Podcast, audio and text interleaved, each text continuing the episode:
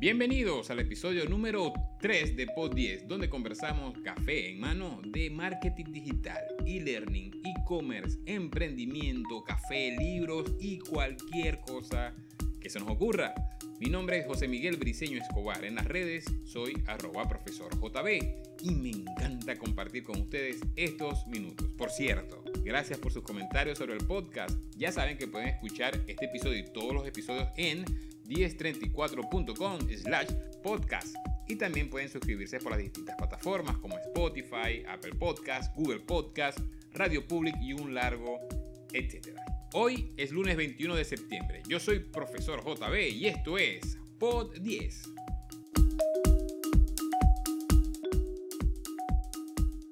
¿Cómo optimizar la llamada de acción o CTA, el Call to Action?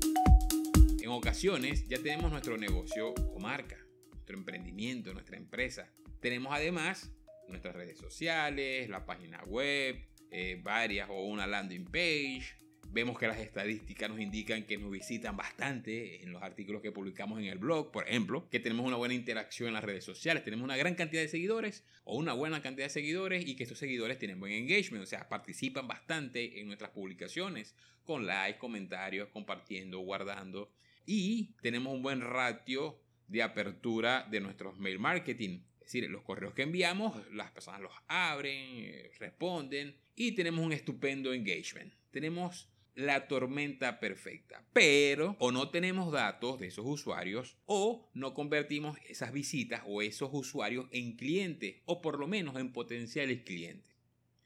Muy probablemente lo que esté fallando, si este es tu caso, es en el diseño del botón de la acción o el botón de Call to Action, el CTA.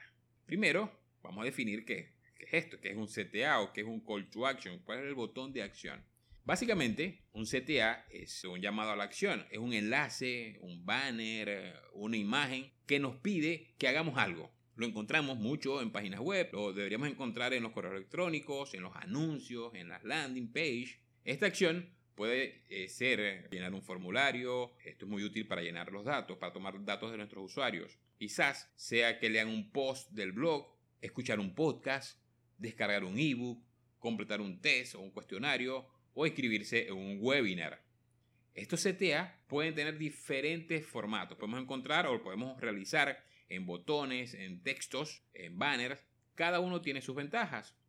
Los botones se usan principalmente en las páginas web, como ya les comentamos, ya que son muy llamativos. Los textos enlazados se utilizan sobre todo dentro de un correo electrónico y dentro del correo electrónico en una línea de texto enlazado a un formulario, a una página del blog, a un podcast y los banners, en el caso de los banners, eh, suelen utilizarse para captar el lead, para captar contactos. Es decir, podemos encontrarlos entonces en botones, en textos, en banners. Ahora, la pregunta es, ¿cómo crear un CTA o un call to action para una página web? Es muy sencillo, extremadamente sencillo. Hay que tener en cuenta eh, varios elementos, como los colores, eh, los tamaños de la, tipografía, de la letra, el copy o el contenido y la disposición o algunos elementos a tomar en consideración. Por ejemplo, los colores. Hay mucha opinión al respecto, pero te voy a dar la propia. Y es que el botón para que llame la acción debe ser diferente a la paleta de colores que utilizas en tu página web. Por ejemplo, si tus colores son eh, rosado, blanco y rojo, tu botón de, la acción puede ser verde o azul, es decir, que rompa con la estructura de la paleta de colores. Esto es para llamar la acción, para que sea más efectiva. De hecho, es posible que cambie de color cuando el cursor pase sobre él, para aún hacerlo más llamativo. Tipografía. Utilizar mayúsculas o negritas se estila bastante, hasta cambiar el tipo de letra. Así como hemos cambiado la paleta de colores para el botón de acción, también puedes cambiar el tipo de letra para tu call to action. La idea es, y no nos cansamos de repetir, que este botón de acción llame la atención. Por eso que cuando se hacen en textos, por ejemplo en correo electrónico, vemos que se coloca en azul las letras. Y esto es para que resalte sobre el texto. Porque ahí estamos llamando a que nuestro usuario, nuestro lector, haga una acción. El otro elemento, aparte de los colores y la tipografía, es el copy. Debe ser claro y preciso, lo más sencillo posible. Por ejemplo, únete a la formación ahora. Regístrate y asiste gratis a este webinar.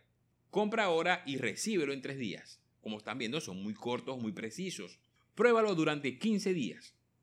Ve a ver este video en nuestro canal YouTube o, por ejemplo, síguenos en Instagram. Son frases cortas que llaman a la acción, hablando a tu usuario a que haga una acción, a que haga algo. El otro elemento son los gráficos. Puedes utilizar en, en estos call to action emoticon, eh, flechitas, algo para resaltar este botón. Siempre esa es la premisa. Y finalmente la disposición.